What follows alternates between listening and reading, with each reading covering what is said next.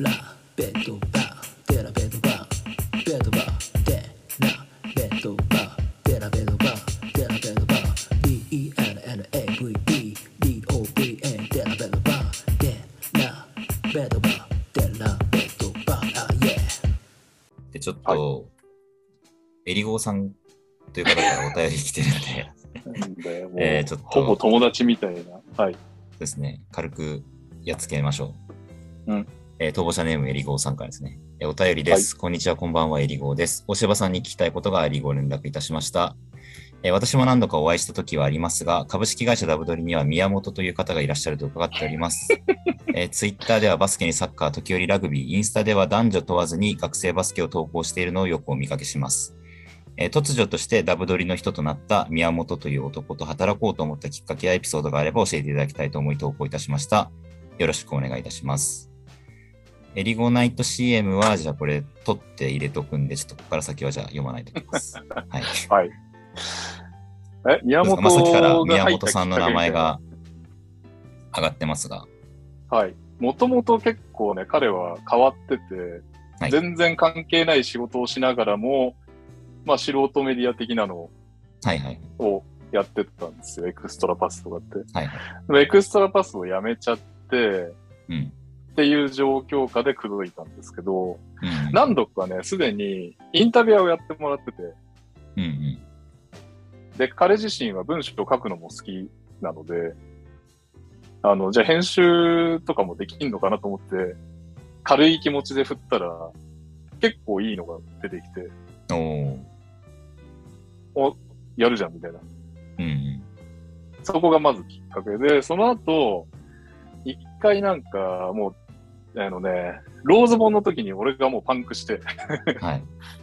無理じゃん、無理じゃん。俺が設定したんだけど、ダブドリいくつかの、マーフィーの号かな？マーフィー選手の号かなんかとローズボンの納期が被っちゃって、俺がもうパンクして死にかけて、で、それで一人増やそうっていう気持ちになった時に、ちょうど、あの、宮本くんがいたといううん感じですね。で彼はね、本当なんかあの、サービス精神旺盛で、なんかいろんな本当、全然有名じゃない人とかも追っかけるし、うん。なんかいろいろ繋がった選手のことはもう本当にアピールするしっていう意味でのサービス精神もあるんだけど、プラスであの編集の、その、なんつうの、編集って結構1時間ぐらい撮るんですのよ。ダブ。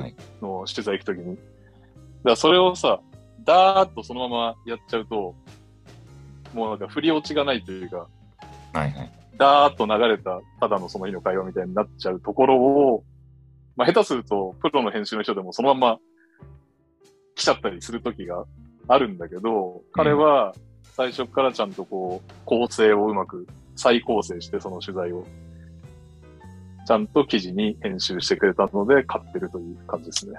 うーん。めちゃくちゃ気が利くってことですね。気が利きますね。はということです、えりごさん。えりごさんもそのぐらいの仕事ができい。れ え、ば。ケリーは知ってんだっけ宮本って？えー、知ってる。知り合いではない？そうですね。会ったことはない。あけどなるほまあもう会ったような気持ちになってますね。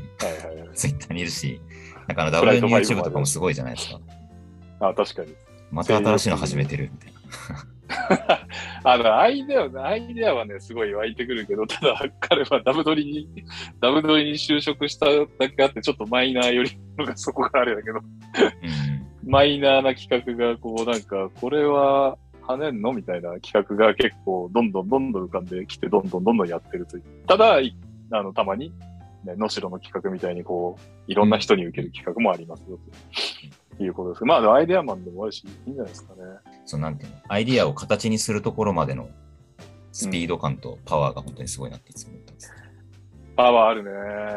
多う分、ダブドリで、株式会社ダブドリで普通に働いてからも好きで、今彼の個人メディアもまだあるし、うんうん。で、あと、そう、いろんななんか、こっちが頼んでないような YouTube とかのも多分家でやったりしてる時もあるんじゃないかなっていう、この、すごくなんか本当にもうコミットしてるというか、うん。そんな感じですね。はい。ということです、えりごさん。えりごさんもね、宮本さんみたいなちゃんと仕事をして、いつかね、ダブドリに口説かれるように頑張ってください。エリゴが今何やってるかもしれないよ。何回も飲んだけど。うん。エリゴさんはね、今、エリゴナイトっていう、こちらもポッドキャストやってそるんで、っちか。そっちか。はい皆さんぜひ聞いてください。聞いてください。令和の時代に似合わぬ悪口言いまくりみたいな、そういうポッドキャストなんで。なんかね、こういう綺麗事ばっか言ってるメディアに嫌気がさせた人は聞いたら面白いんじゃないかと思います。あー、でも、今、逆にそういう時代っていうかさ、もう、あれがマスメディアが崩壊してきてるからさ、もううちももう完全にミニ、ミニメディアという名前があるのかわかんないけど、ミニコミというか、ミニじゃん。よりね、細分化したいろんな需要に応えるためにいろんなのがある時代になりす、なりつつあるからね。エリゴナイトもいいんじゃないですか、そんな需要があるんだったら。うんうんなんかプーティンさんとかも気に入って聞いてますよ。なかなかこんな悪口を聞くところはない。言って、この間ツイートして俺、1、2回しか聞いてねえな。最近の方がなんかこうみんな、こうどんどん、なんだろう、うんざっくばらんになってて、ああ、そうちょっと面白くなってるわけですね。ぜひ。はいはい。わわかりました。また聞きます。じゃあちょっとそんな感じで、ちょっとすいません。また聞き、聞かせてください。いろいろ。めちゃくちゃ面白かったんで。はい。いやいや。じゃあ皆さんね、5月末にダブドリの14かな？ボリューム14が出るはずなので、ゼクシーみたいな、セクシーみたいな。はい、ぜひお手に取って、はそのままレジまで行ってください。ぜひぜひ、よろしくお願いします。はい、お願いします。路地にあるような小さな居酒屋。やってる？とおのおの5つ集う4人。瓶ビールとおでんでももらおうかな。と言いそれをつきながら始まるバスケ談義。B リーグに NBA 好きな話題でよくしゃべりよく飲む。そんな場面を収録中。エリゴナイト。月1ペースで配信中。最高のあてにどうですか？したらちょっと最後に、えー、そうですよ。こちらのこれのために来たと言っても過言ではない。そう、ちょっとね、時間がやばくなってきたんで、はい。えーですが、こちらのコーナー行きたいと思います。えー、逃げるは恥だが、誰ベドバー、イェーイえー、はい。こちらのコーナーではですね、推し選手がいない、まあ、そんな迷える大柴さんに向けて、みんなで大柴さんの推し選手を考えてあげようという、非常に押し付けがましい、いやそういうコーナーになっております。はい。逃げ飛ばもここまで来ました。もう推し選手いなかった、いなかったで、相談に乗るという、はい。はい。とになってます。で、ちょっとね、お便りを、せっかくなんで、まあ、リスナーと、あと僕で、はい大柴さんが推したらいいんじゃないかなっていう選手をちょっと考えるってことをしたので、うんえーまあ、いくつかお便り来てます。ので、ちょっとそちら読んでいきたいと思います。はい。楽しみです。はい。えー、じゃあ、まず、いきます。えーこちら、逃亡者ネーム、すそさんです。はいはい。初めて投稿します。こんばん、ミッチェル・すそです。私が大柴さんの推しにおすすめする現役 NBA 選手への投稿です。私はカイル・ラウリーをおすすめします。マイアミヒートのカイル・ラウリーですね。はい。えー闘志にあふれアグレッシブなプレーができるところや、チャージングを果敢に取りに行くところ、家族やチームメイトへの愛が深いところなど、いいところはたくさんありますが、なんといっても一番お勧めしたいのは、たぬき顔でお尻が大きいところです。なんと大柴さんの好みにぴったりではないでしょうか。どんな時にカメラで抜かれても目に光が入っていて、キュルキュルとしているところが私の一番好きなところです。ぜひ一緒にラウリーターンをめでませんか？よろしくお願いいたします。なるほどね。はい女性のタイプね、俺のね。たぬきたぬき顔でお尻が大きいお尻が大きいの。お尻が大きいと言ってないけど、まあ、ふくよかのね。たぬき顔うんうん。なるほど。ラウリーでもね、メンフィスレジェンドですからね。あ、そっかそっか。確かに。かつ、なんだろう。今から押す人、若い人がいいかなっていう気持ちでは今ここに来ました。収録前に。ちょっと数年間こう成長を見守れるような確かに。ラウリー応援して、まあ、最後のキャリアを見届けるのもいいのかもしれないけどね、ちょっと何年だかもわかんないし、あれですかね、若手がいいかなっていう気がしてるね。保留ラウリー保留うん。まあでもね、この大柴さんのたぬき顔でお尻が大きいところみたいなのが好きっていうのをちゃんとしっかり抑えてるってところは、いや、裾さんはね、本当ありがたいっすよ。多分全部聞いてくれてるんじゃないかな。うん、うんトラッシュ、トーキングセオリーとかまで含めて。そうですね。はい。ありがとうございます。あのね、この間、NBA ダイナー、バスケットボールダイナーで、横浜、ネイキッドロフトで、はいはい。横浜でイベントもしたんですけど、その時も来てくださいまして、いつもありがとうございます。でもあれですよそう、そういうので決めちゃダメですからね。そういう、そういうことをしてもらってるから、これラ、ラウリーに行くというのはダメです。もう厳しい目で。しっかりと、しっかりと保留してますんではい。しっかりと保留で。じゃあ、はいエントリーナンバー2番、いきます。うん。えー、おう逃亡者ネーム、サクハルパパさんですね。サクハルパパさん、ニューヨークニックスファンのサクハルパパさんではいす。はいはい。えー私が大柴さんの推しにお勧めする現役 NBA 選手への投稿です。まず、メルボルンユナイテッドは残念ながら連覇はなりませんでしたが、ケリーさん自身は推し選手のデラベドバの活躍が見れたと思うので、その点では充実したシーズンだったのではないでしょうか。どんな環境でも推し選手の活躍は嬉しいですよ。うん。ありがとうございます。心に染みますね。えーさて本題です。私が大柴さんにお勧めする現役 NBA 選手は IQ ことニューヨークニックスのイマニュエル・クイックリーです。おー。お勧めする理由は大柴さんの過去の推しやポッドキャストなどのお話を聞く限りヒールでもなく男臭くない180度違うタイプが反対に刺さるのではないかと思います。えー今シーズンの IQ、クイックリーは前半、ボールとルール変更が原因なのか分かりませんが、不調でした。しかし後半はローズに代わってセカンドユニットのポイントガードを担い大きく成長しました。来シーズンは同期の帯とさらなる飛躍を期待しています。最後にぜひ見てほしいシーンは、テクニカルファールで得たフリースローです。ショットが決まった後のエアタッチが可愛いです。え PS ダイナーの大阪でのイベントを楽しみにしています。 Big Memphis Go Knicks。おー。とのことです分かってきちゃった。いいじゃん。うん。イマニュエル・クイックにね。クイックリー、確かに。そしてなんか今までの傾向から逆を逆を行くとたらどうかという提案ですね。はいはいはいはい。クイックリーね。なんかでも、あの、プレーのスタイルが分かんなかったですね。分かんなかったというか、まあ、俺が何回か見たことあるぼーっとしたプレーの印象と、なんとなく覚えているスタッツの感じとかはあるんだけど、うんうん。サクアルパパさんからの説明だと、まあ、コンボガード的なやつでね、シュートが、うん。なんか、い僕もあんま見てないんだよな。なので適当なこと言えないんですけど、なんかマキシー的な感じですかね。適当だな。すっごいあれですね。僕が見てたシーズンはフローターフローターフローター打って、ガンガン結構リムアタックしていく感じ。で、俺ちょっと思っ、あのーさ、はい。まあおこ、おこがましいですけど、せっかくこう出してもらって決めるわけじゃん。はいはい。そしたら、すちょっとその、報告に行きたいじゃん。半年後とか1年後とか。逃げ場に。逃げあ場にーはいはいはいはい。半年追ってみた結果とか1年追ってみた結果とか、はい私からね、プレゼンするのもおこがましいですが、いえいえいえ。その時に、はいその時にラウリーダメじゃねっていう、スター、スター、スターじゃん。一応ロールプレイヤーの番組だよね、これ。あの、もうデジョンテ・マレーが出たあたりからちょっと怪しくなってるけど、まあまあ、そうですね。それだし、選手ファンじゃない人を今呼んでるし、みたいなところでね。確かに。クイックリーは、どうなんですか？ロールプレイヤーという、いや、いいんじゃないですかね、クイックリーは。なるほど。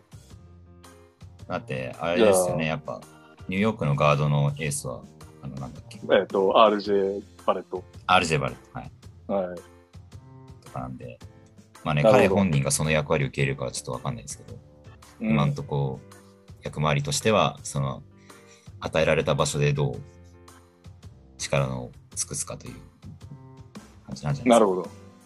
わかりました。ちょっとじゃあ、クイックリーはかなりいい、いいというか、今、ラウリーの上に今います。あおーはい。確かにクイックリー、ちょっだろうしと、うん。だって、大島さんあれですね、ハリー・バートンとかも好きでしたね。まあ、好きっていうか気になっちゃう。タイタイプ、違くね わかんないけど。違うか。まあでもなんかその、ガード寄りの選手というか、はいはいはい。まあね、コンボガード的なね。ちょっと伸びしろハありそうだなみいな。ったか。冷静に考えると結構ハリバートンは数、ここ数年の中では推しかもしれないな。まあ、そうです企画がむちゃくちゃになるからやめとこう、それは。結構名前をき、まあでももうハリバートンなんてね、もう彼はスターですよ。いや、そうなんだよはな。いもう来年にはオールスター行ってほしいもんね。はい。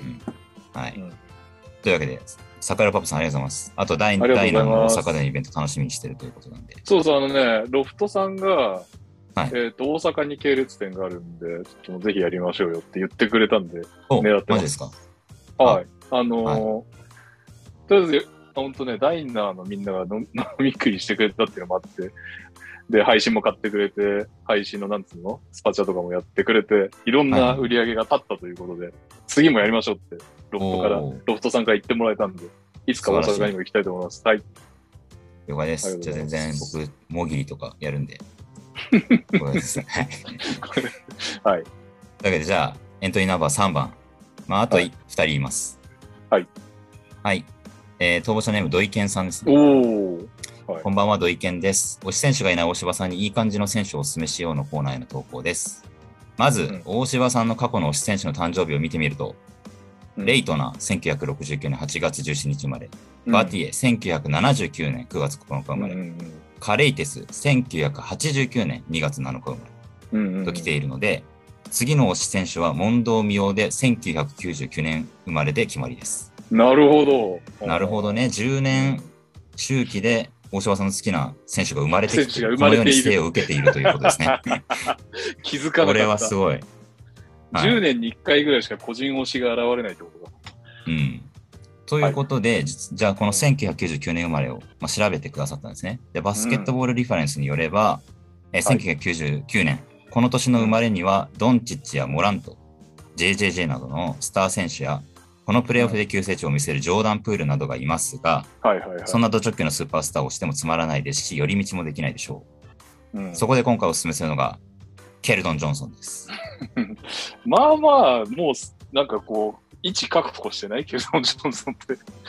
NBA3 シにーズン目の。の今季、平均17点、6.1リバウンド、2.8はい2.1アシストを記録。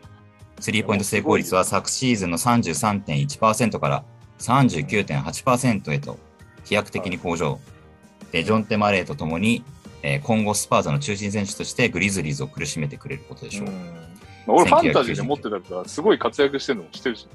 うんうんうんうん1999年生まれの一押し NBA 選手ケルドン・ジョンソン、大柴編集長の推し選手としてぜひご検討ください。よろしくお願いします。これ、どう、ケリーさんどうなんですか？ケルドンは、ど、スターではない。USA 代表だけど、まあ、オールスター金メダリストですしね。金メダリストですけど、どうなん、うんまあ。どのぐらい？どのぐらい？まあでもちょっと評価難しいですよね。なんかあの、プレインとかの時はやっぱちょっとああんま活躍できなかったみたいな感じだったんで。あ、、そうなんだ。うん。そうですね。ちょっとまだスターではないんじゃないかな。スターではない。なるほど。じゃあ今のところラウリーが一番スターですかうんケルトンはなんかちょっとあの苦労してる時のランドルぐらいの感じじゃないかな。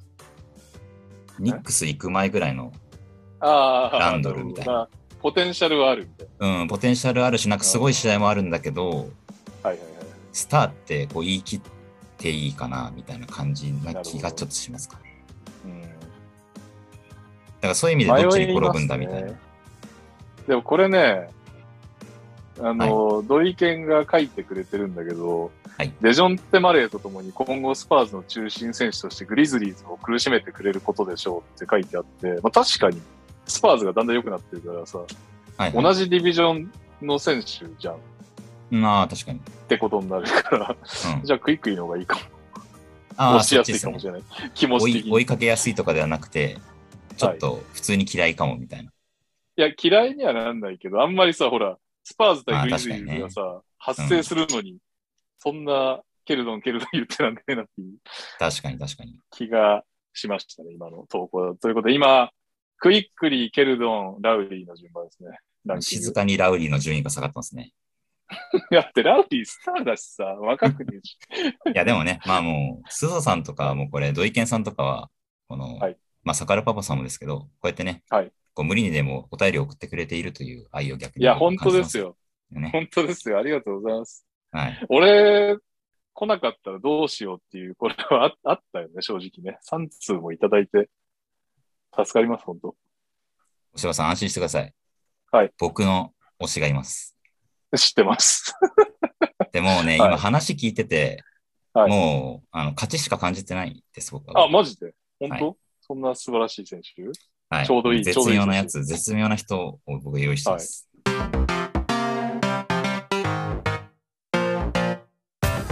Nicaragua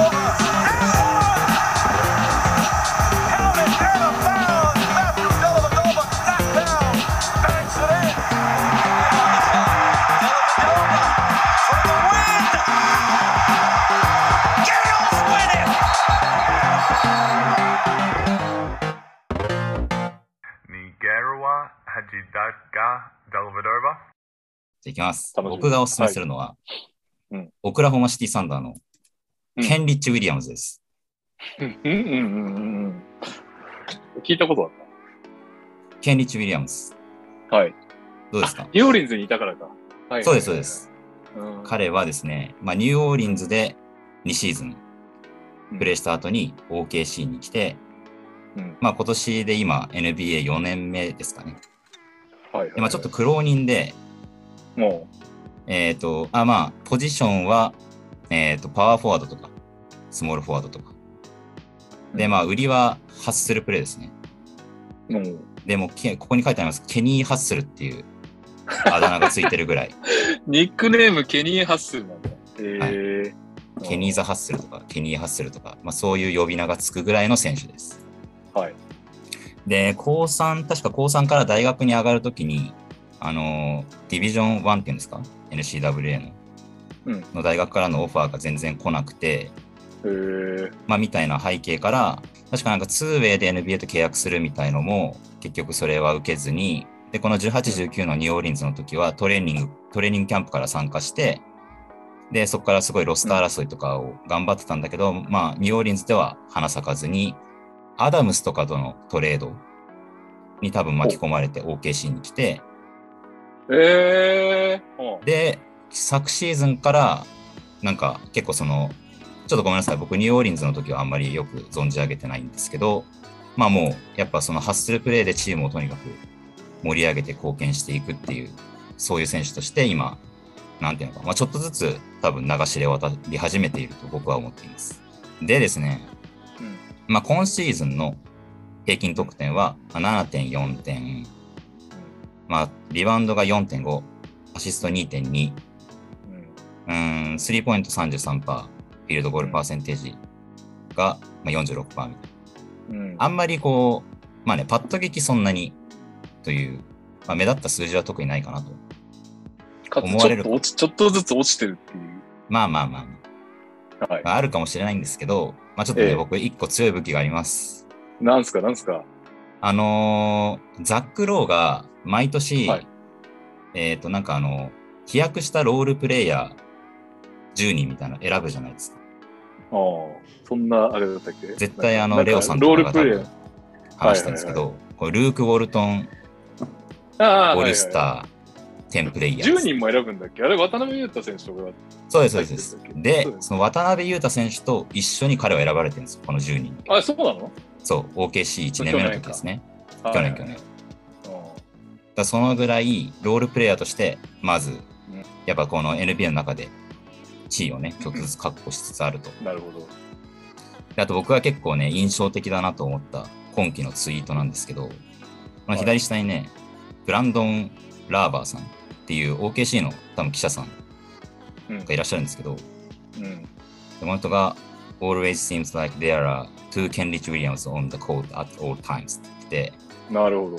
まあ、常にケンリッチ・ウィリアムズがまるで2人いるかのようだと。うん。もう動き回りすぎて、もうケンリッチがもうそこら中にいるように見えると。うん。もうこういうツイートからも彼がどのぐらいの運動量でハッスルしてるかっていうのが分かるんじゃないかなと。今んとこさ、はい。ケリーに刺さりそうな選手じゃないの俺っていうか。いやそれは一緒に。一緒に楽しみたいんで、僕は。あ あ、なるほど。で、まあ、あとは、うん。まあ、で、ケンリッチはね、やっぱあの、試合を見てほしいです。もう本当にね、本当に数字に残らない。数字、僕は今日、ちょうん。っと僕の多分ね、うんあんまスタッツとか詳しくないんで、僕の調べ方も悪いんですけど、はいやっぱね、どうだって見せられる数字がね、なかなかないんですよ。まあ、 OKC が弱いっていうのもあるんですけど、うん。でもやっぱ口を揃えて、ケニーザ・ハッスルがこうチームの勝利を呼び込んでいるという、やっぱ OKC ファンはね、みんな思ってるはずです。勝利を呼び込んでる？はい。いお本当に本当に。いや、だってサンダーズ、サンダーだって敗北を目指してるんじゃないですか。あ、だから、あの、はいケンリッチがいないと負けちゃうんですよ。本当に本当に。あの、ケンリッチが出てくれてたらなっていうえー、感じの試合がたくさんありました、本当に。でケンリッチも結局最後らへん、あの、怪我で、まあまあど、どこまであれかわかんないですけど、シーズン出なくなっちゃって、まあ、それと同時まあだから認められてるってことか。フロントがシャットダウンしたうちの一人ですね。そうですねケ。ンリッチがえ確かさ、ってことはさ何あれあんの？契約はサンダーで続いていくわけ、彼の契約は？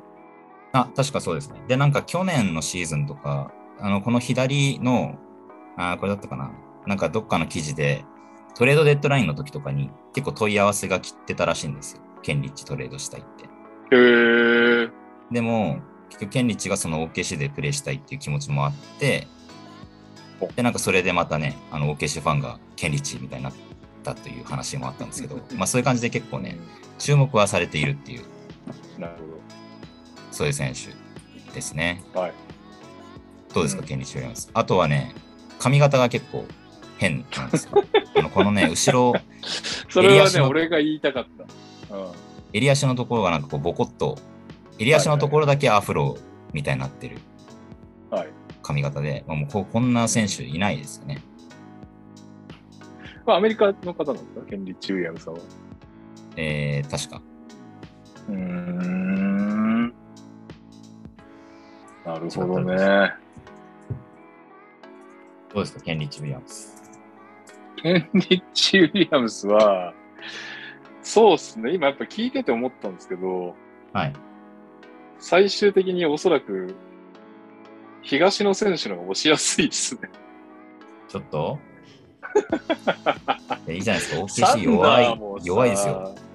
サンダーもまあまあやっぱグリズリーズとストーリーラインあるチームだからね。なるほど、ね。まあまあ確かにね。まあ確かに確かうに。そっか。まあちょっと僕用意してないんですけど、はい。まあ迷ったのは、うんケンリッチかうん。TJ ですね。TJ マコネル。ああ !TJ マコネルファンってそういえばいる？うんまあまんべんなくシクサーズファンに愛されている今インディアナ？今インディアナですね。で今季はあの怪我があったんで多分全然出られなかったはずですけど。はいはいはいはいはいはいはい何歳なんだ彼は？僕昨シーズンねファンタジーで持ってたんですけど。やっぱすごいね。いいんですよマコネル。はいはいはいはいはいはい。あの無駄なシュートみたいなのもあんま打たないし。ああ、いや、うま、彼が上手い選手だっていうのはね、なんかもう、あれだよね、ロールプレイヤー界のオールスタープレイヤー的な意味わかんないけど、うん、うん。そんくらいのなんかどのチーム行っても多分使われんだろうな感のあるなんか本当にね、選手にはなったよね。そうですね、贅沢なバックアップポイントガードという感じが。30歳ですね。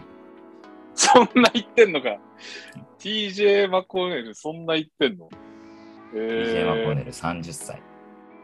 ー、なんかね、すげえ、TJ マコーネルを認知した頃はずっとなんか試合中に髪を撫でつけてるというか書き上げてるみたいな、なんかこう、ね。はい。青春白書的なイメージだったね。もう30なんだ、あの人。ケンリッチ・ウィリアムズは27ですね、ちなみに。え、クイックリーは？クイックリーもっとわかんないですね。だよね。あれが20、ジョンソンが25っつってたよね、今。あ、ちょっと待ってください。大変なことが判明しました。どうしました？クイックリーも1999年生まれです。なので、土井健さんもくしくも、も、土井健さんのルールに、サカルパパさんの推しが当てはまってしまったっていう、これちょっと 決定的な一打が今出てしまいましたね。なるほど。クイックリーまだ22ですね。へーあ、22か。あ、そうか。ケルドンもじゃあ25じゃねえか。22なんだってことか。99年まで。ああなるほどですね。そういうことですね。わかりました。じゃあ私の2021じゃない。22、23シーズン、単押し、なんていうの？これ、個人押し？単押し？言い方はわかりませんが、はい。えー、プレイヤー、選手ファン、プレイヤーファンはい。になるのは、ニューヨークニックス、イマニュエル・クイックリーさんで決めたいと思います。いやー、まあ、おめでとうございます、サッカールパパさんね。素晴らし めちゃくちゃ不服そうじゃん。い。いやー、ちょっとケンリッチいいと思ったんだけどな。なんかケンリッチ、あの、はい。なんだ、トレード、まあよくあるじゃないですか。あのトレードされて違うチーム行った時のユニフォーム画像みたいはいはいはい、はな。い。なんかメンフィスのジャージとか着せられてて、結構似合ってたんですよ、ね。あの、い行ってほしいとかじゃない全然ないんですけど。見た目とかとかもね、はいはいはい結構ハマるかなと思ったんですが、いいやでもね、イマヌエル・クイックリー。イマヌエル・クイックリー、ちなみに今シーズンは10 11.3点、3.2リバウンド、3.5アシスト。フィールドゴール3、えフィールドゴールパーセンテージ39%、パー、スリーポイント34.6%って感じで、なんか絶結妙な構、すでに絶妙にいいですね。絶妙にちょっとワクワクしそうな感じは確かありますね。確かに。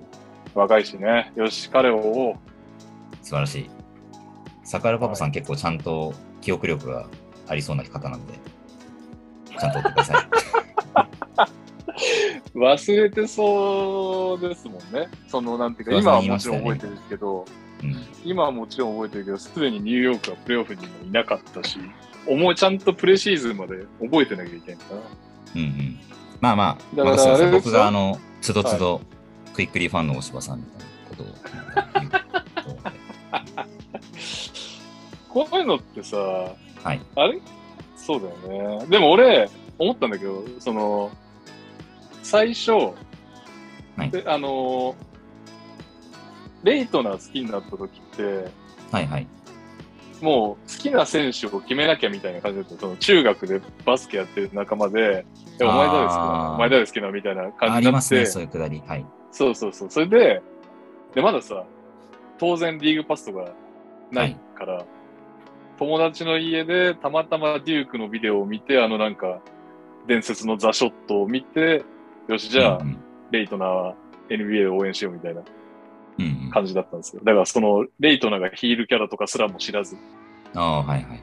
何も知らずに、そのワンプレーしか知らずに推しを始めたんですけど、だまずクイックリーのプレーをちゃんと知らなきゃだよね。なんか、フローター打つよねぐらいの知識しかないところから。確かに、ちょっと大変申し訳ないんですけど、はい。我々二人が全然分かってないっていう。そうなんですよね。だからオフは、まずクイックリーの映像を見るところから始めようと思います。で、あれですよね。ドラフトでニックスがガードを取らない、とガードを取ったら多いっていう感じを出そうかなと。うんうんうん。そんぐらいのとこから始めます。確かに。はい。これでね、ニックスにデラベドバグとかが来た日には、一体何が起こるのかという感じですよね。確かに。まあでもね、ぜひね、あの、ラウリーも、ケルドンも、ケンリッチもね、まあ応援はせずとも、チラチラちょっと見ておいてください。ケルドンの誕生年だけは覚えたわ。うん。はい。いや、でもちょっとこのね、クイックリーも1999年生まれっていうので、ちょっと、うん。あのちょっとこれはね、まあ運命ですね、おそらくね。二人のプレゼンをね、合体させたかのような選手ですよね。はい。強いて言えば狸顔ではなかったけど。確かに。はい。というわけで、大柴さんは今日からクイックリーを押します。ということで、クイックリをまあまあとりあえず半年ぐらいは、何も、ほぼ何も知らないけど、追いますよ。半年ってだって、僕開幕、開幕した直後ぐらいだった半年だって、もうちょっと追います。うんうん、オールスターブレイクまではちゃんと見よう。とりあえず、まず。そうですね、確かにね。はい。で、一回途中報告で読んでください、番組に。ああ、ぜひぜひ、はい。やりましょう。ありがとうございます。はい。お便りくださった方ね、本当ありがとうございました。ありがとうございました。立しました。いつも。皆さん、いつもね、助けていただいている方々でありがとうございました、本当。違う本当ですねうちの。番組も、うちの番組も今後ともよろしくお願いします。最後に頼れるのはここだという、そうですねに。感じた放送ですね。はい。はい。というわけで、以上になります。はい。はい。よかった。なんとか収まってるのかわからないけど、一応、ある程度の余裕を持って終わることが。そうですね。はい。おそういえば、これかはいはいらその説明あんのかもしれないけど、はいはい。あの、オーストラリア在住の方のポッドキャストが最終だった？ではない。あ、そうです最終です、最終です。あ、そうだよね。はい。あの時にさ、はい。ケリーがずっとさ、チャラーって言葉彼から出ないかなと思いながらいろいろ質問したけど、結果出なかったみたいな、なんか、そうですね。あれ、ちょっとなんか今後どうなるんだろうっていう、その、ケリーの最後の挨拶は、うん。See you might 的なやつになるのか、それともチャラーを突き通すのかっていう。うん。まあなんかその、あんまき、あんまそういうツッコミを受けずに、あの、CU マイトに移行しようかなと思ってたんですけど、まあ今はちょっとそうやって、なんか、ね結構なんか要は聞いてるんですよ。あ全部じゃないけど、結構指摘がちょっと来たんで。はい。まあ、か変えない方がいいんじゃないかということですね。そうが面白いよね。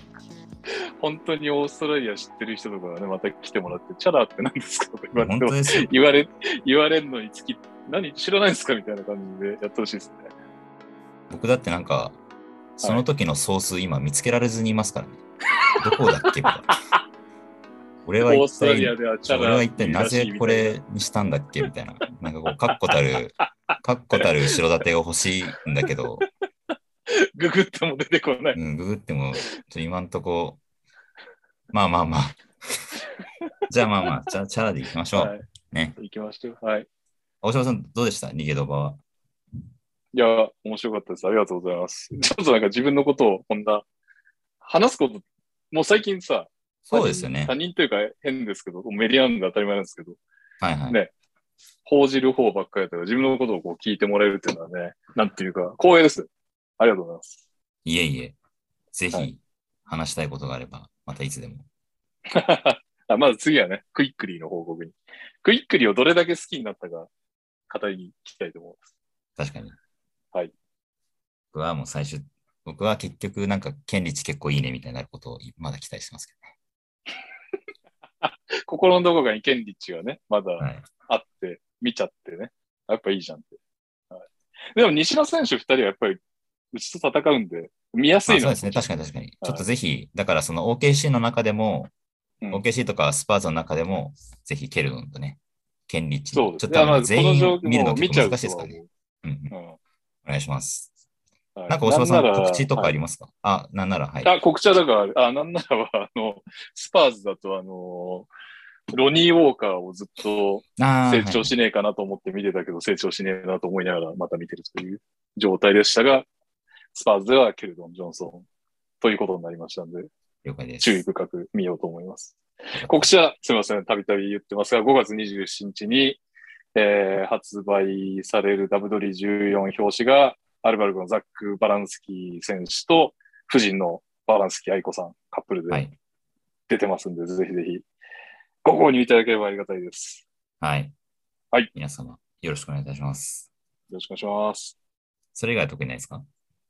それ以外は、ダイナーはいのチャンネル登録ですかね。あ、そうですね。えっ、と、バスケットボールダイナーという YouTube チャンネルやってます。その中で、まあ、NBA ダイナーというコーナーで、大西レオ、MQ、不詳大芝でやってますんで、それはまあね、NBA ファンの方はぜひぜひ、全然またこの番組とは違う、普通に情報を、情酒飲みながらうん情報を語るという番組になってるんで、そちらも見ていただけるとありがたいです。はい。ぜひ、登録、はいチャンネル登録、高評価チ。ャンネル登録、高評価、高評価ってね、見て、見てからだろうっていう話です。まあまあまあ。スパチャなどなど、よろしくお願いします。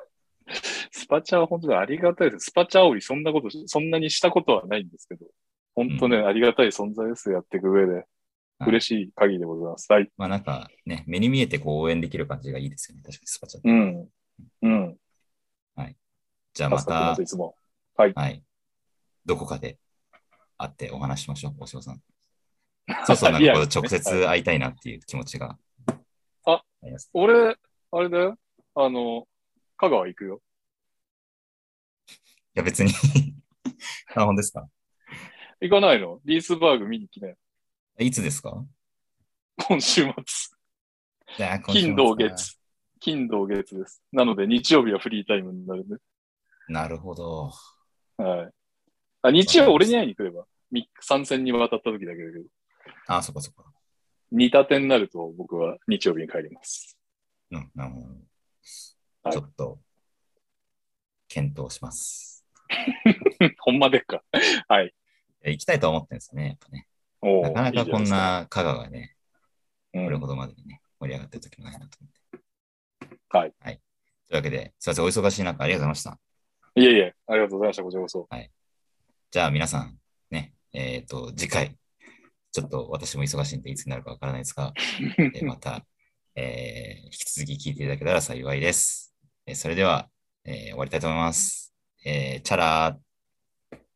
チャラ。ー 生チャラー聞けた。ありがとうございます。ありがとうございました